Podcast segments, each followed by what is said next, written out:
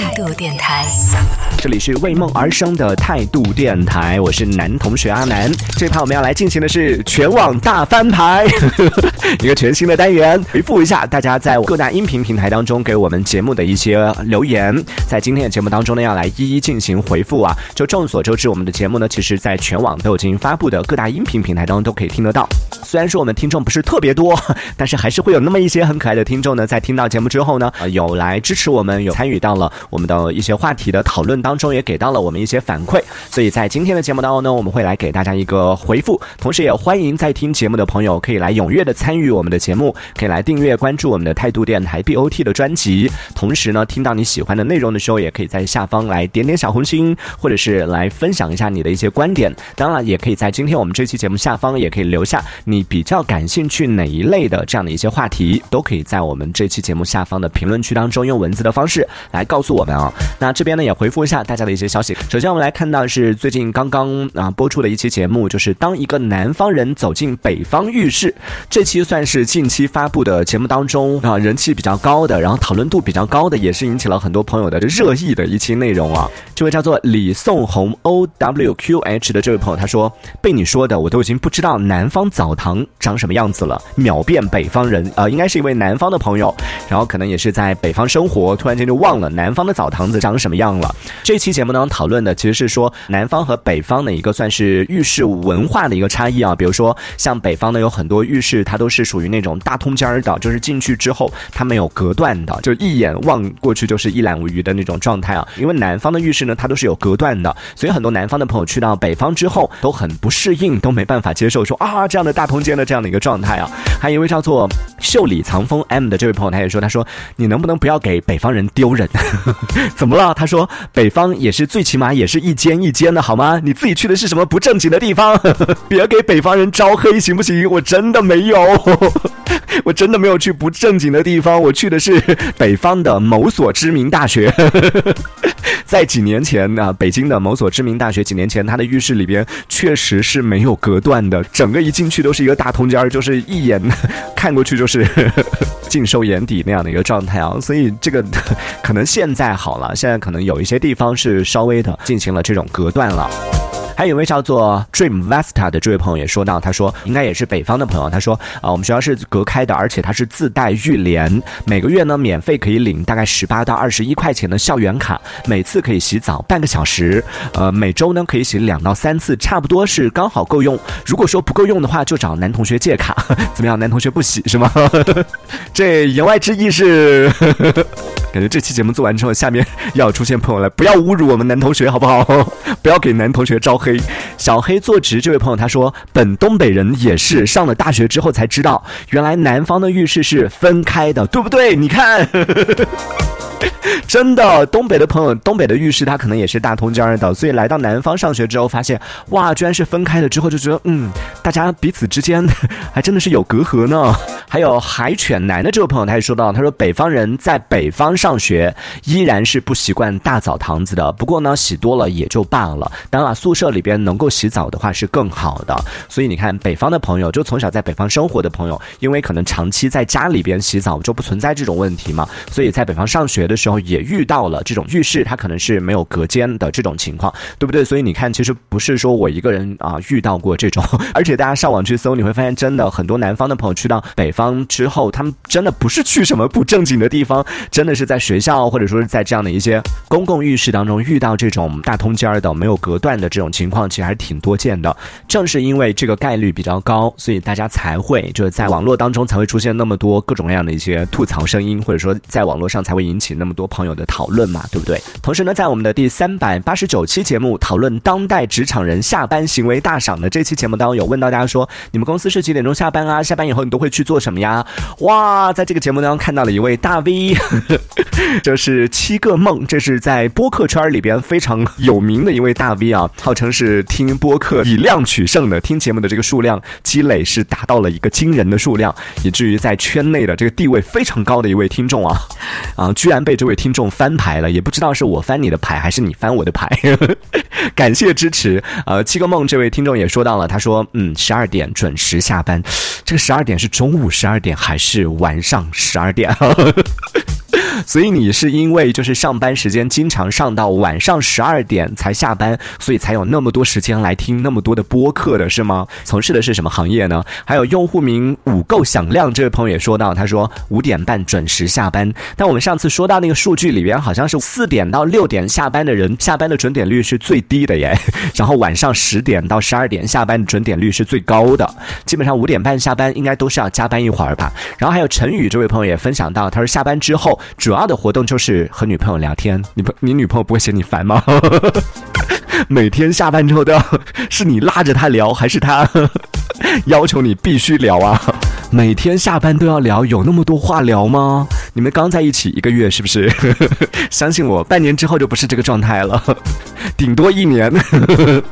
一年之后还有的聊的话，你们是真爱，好吧？立马领证。在第三百七十八期节目，我们采访了想太多小姐，然后当中呢也是分享了她的双重身份，既是一个妈妈，同时也是一个旅行者，然后也说到了她带家人出去旅行的这样的一些经历。在这期节目当中，一位叫做川雨晨曦的朋友也来分享到，他说很羡慕有一个喜欢旅行的妈妈。他说我的父母呢，就是因为工作比较忙，所以平时啊每次出去旅行都是自己一个人去，或者有点孤单。这个有点少见啊，一般情况都是年轻人喜欢一个人出去旅行，然后爸妈想要跟着去，但是年轻人可能会嫌家人可能旅行的脚步跟不上自己啊，或者是大家的这个作息不一样啊，旅行的方式不一样啊，所以有一些年轻人可能不愿意带家人出去旅行。但这位朋友是想要带家人出去旅行，反倒家人不愿意跟他出去旅行啊，可以跟你妈妈讲一讲，说请珍惜和家人在一起的时间，多花一点时间陪陪你的家人。就一般情况下呢，都是长辈会来跟晚辈来说这个话。但在这位朋友呢身上，好像需要去跟长辈讲一讲，多花一点时间陪陪你女儿吧。应该是个女生朋友。在我们的第三百五十三期节目，我们讨论到了大牌的负面报道，就是对于一些大品牌的一些负面报道，对你影响有多大呢？看了这样的一些负面新闻之后，你会不去买他的产品，或者不再用它吗？一位叫做应该叫 Cycle 这位朋友吧，他说到，他说毛线的，现在买大品牌的人不是因为品控好，而是因为虚荣。心在作祟。对，我们在那期节目呢，我表达了一个观点，我说其实现在很多朋友买大牌，包括跟我妈妈讲，也是说，其实买大牌不是说它这个品牌怎么怎么样，就是虚荣心啊什么的。就是因为它品牌品控好嘛，因为小品牌出问题的话没有人去管，大品牌一出问题，那个新闻啊什么的就会出现各种各样的一些负面报道，所以有监管，那他自己的这个品控相对也会好一点。所以这位朋友就觉得说，嗯，很多朋友其实并不是因为品控好，而是因为虚荣心作祟，只是，嗯，其实我们那期节目当中讲到的大牌也没有到那么大，就真的到虚荣心的那个角度啊。就像什么优衣库啊，包括我觉得再小一点的，其实也算是大品牌啊，再日常一点的康师傅啊。统一呀，对不对？像平时生活里面用的这些日用品，包括像什么金龙鱼啊 等等，这些都算是大品牌，对不对？其实所谓的大品牌，不是说是一定要到那种 LV 或者是 Gucci 那样的一个奢侈品才叫做大品牌，也没有。其实我们生活当中有很多大品牌，那期里面讨论的只是说这些大品牌出现了负面报道的时候，包括像一些网红的那种什么小龙坎啊，前段时间的，然后包括像海底捞啊等等这一类这种大品牌，指的说那个牌子就比较叫得出来。大家比较啊熟悉的这样的一些牌子，当这些品牌出现负面问题的时候，大家是否还会继续使用？这是我们那期节目当中讨论到的一个话题啊。在第三百八十六期节目，我们讨论的是说爱吃鱼的人后来都怎么了？和大家分享了就是你喜欢吃什么样的鱼。作为一个不爱吃鱼的人，然后跟大家讲讨论了一下关于吃鱼的一些好处和吃鱼需要注意的一些问题，以及来征集了一下大家对于吃鱼这件事情的一些特别的记忆。小公主这位朋友就分享了，她说你。以前妈妈特别爱炸带鱼来吃，她她说自己也是非常爱吃。后来呢，因为过敏，就什么海鲜都不能吃了，所以她也把鱼给戒掉了。以前爱吃很多鱼，比如说烤鱼，还有多宝鱼之类的。现在呢，感觉学校里边的也不知道是鲶鱼还是鲢鱼，是是哪个鱼就比较好吃，但是也分不清楚，就吃了那么久也分不清楚它到底是鲢鱼呢还是鲶鱼呢。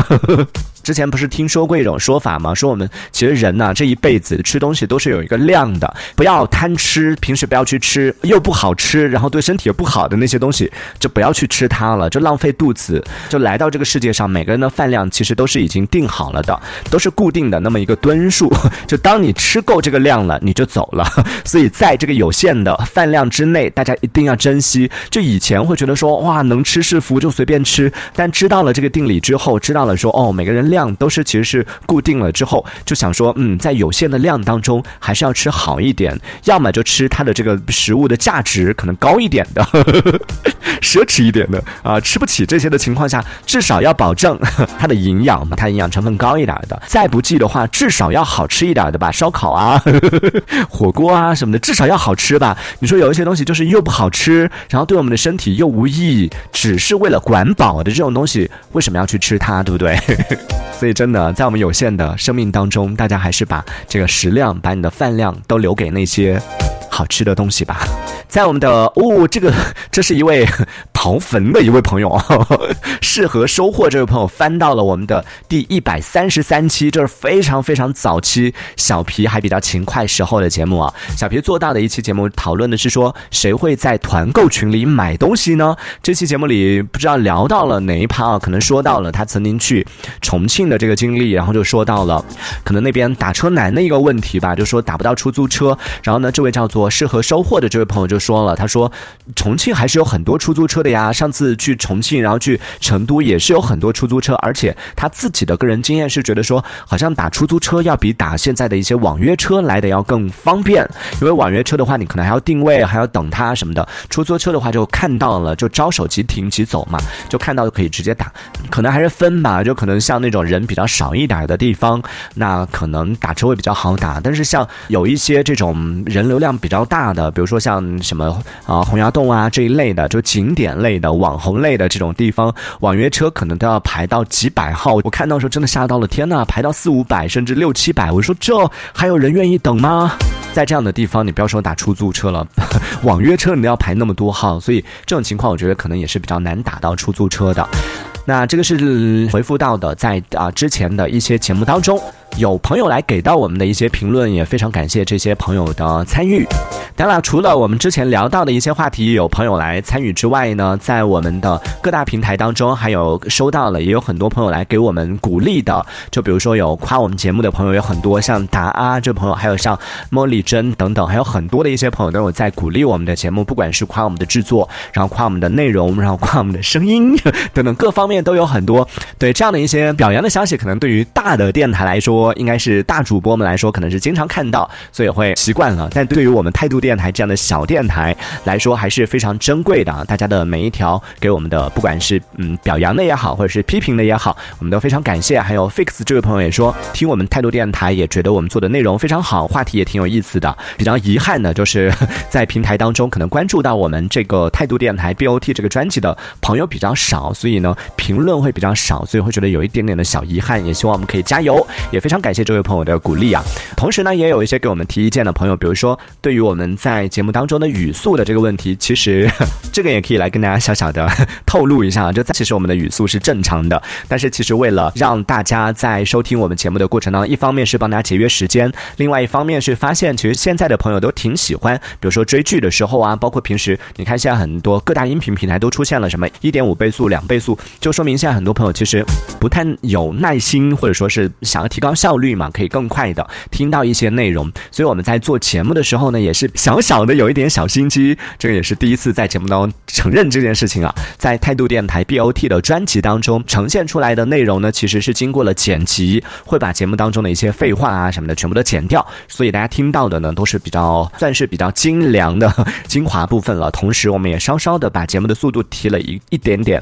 可以让大家听到的整个节目的节奏呢是比较干脆的，听起来也是比较好听的。关于这个提语速这件事情，你看就有朋友来提到了，大花 Rudy 这位朋友就说到了，他说内容是很好的，但是语速太快了，听起来就莫名的觉得很烦躁。看到这个消息之后，我就有在后来的节目呢稍微的把语速放慢了一点点，但是后来又看到有另外一个朋友认真爱恨这位朋友说，朋友语速快的话，你是可以把它调慢的。他说我就很喜欢这样的语速。哎呦，我这一下子就很为难啊，怎么办？到底要什么样的？又有朋友喜欢快一点的，又有朋友喜欢慢一点的。所以在这个当中，我们可能还是要稍微的再多听听大家的一些意见啊。如果大家也觉得我们的语速稍微偏快的话，也可以来提出来。我们之后在节目呢，在剪辑的时候也稍微注意一下这个问题啊。还有苹果和这位朋友也说到，因为我之前有一期节目呢，我讲到说自己是呃有点 社恐的人，然后这位朋友也真的是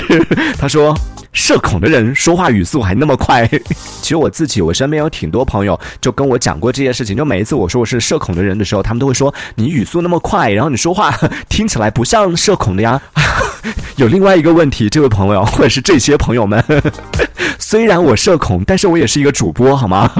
我也要吃饭的。就很多朋友印象当中的社恐，说话都是那种唯唯诺诺的。大家好，我是阿南，嗯，我是一个有社恐的人，好像社恐的人就得这样说话，但这样说话的话，我做不了主播，我吃不了饭啊。所以跟大家讲一下，社恐和语速这两个之间，它是可能没有直接的联系，或者说也是分场景吧。比如说来到现实生活当中，你和我面对面的坐着的时候，打死我我都没办法像现在这样跟你聊天。我还是属于那种你你想象当中的社恐的那个状态，可能在面对面的时候我就会表现出来了。但是在直播的时候呢，当然我还是要表现出来，作为一个主播，对不对？还是要表现出来自己专业性的一面，还是得就是把自己的整个状态提起来。对，还是希望在节目当中可能更多的，还是希望跟大家分享更多的一些快乐啊，把自己的社恐的这一面，把它稍微的规避一下，隐藏一下。我自己觉得啊，社恐的人他会观察事物的时候，或者是在和人相处的时候会比较敏感一点，然后会比较细心一点。在这方面呢，我觉得是好的地方，我也会就是积极的用到这样的一个。优势，但不好的就是很多人觉得社恐的人可能在表达方面也会稍微的弱一点点，不太善于去表达自己。这方面我也确实是有一定的问题，但是我就因为工作还是得努力的克服自己这方面的一些问题，也希望可以尽量的让自己有所提升。好，进行了一个自我检讨。那这个就今天我们的这个叫全网大翻牌 这样的一个单元当中给到了啊以上这样的一些朋友的回复。当然，在听节目的朋友，如果对我们的节目还有任何的建议，包括你以后在我们的节目当中。想要听到更多的哪方面的一些话题，也可以在本期节目下方的评论区当中用文字的方式直接给我们留言！当然也鼓励在听节目的朋友听到我们啊你感兴趣的话题的时候，可以积极的来参与讨论。在当下我们可能没办法在节目当中及时的给你回复，但是过一段时间吧，呵呵不定期的我们在节目当中也会来做这样的一个单元，来把大家的一些分享的内容来到节目当中进行一个呈现。也非常感谢在所有在听我们态度电台 DOT 的朋友的支持。这一小节我们暂时。先聊到这里，喜欢我们节目的朋友别忘了订阅关注。这里是为梦而生的态度电台，我是男同学阿南，我们下次接着聊。态度电台。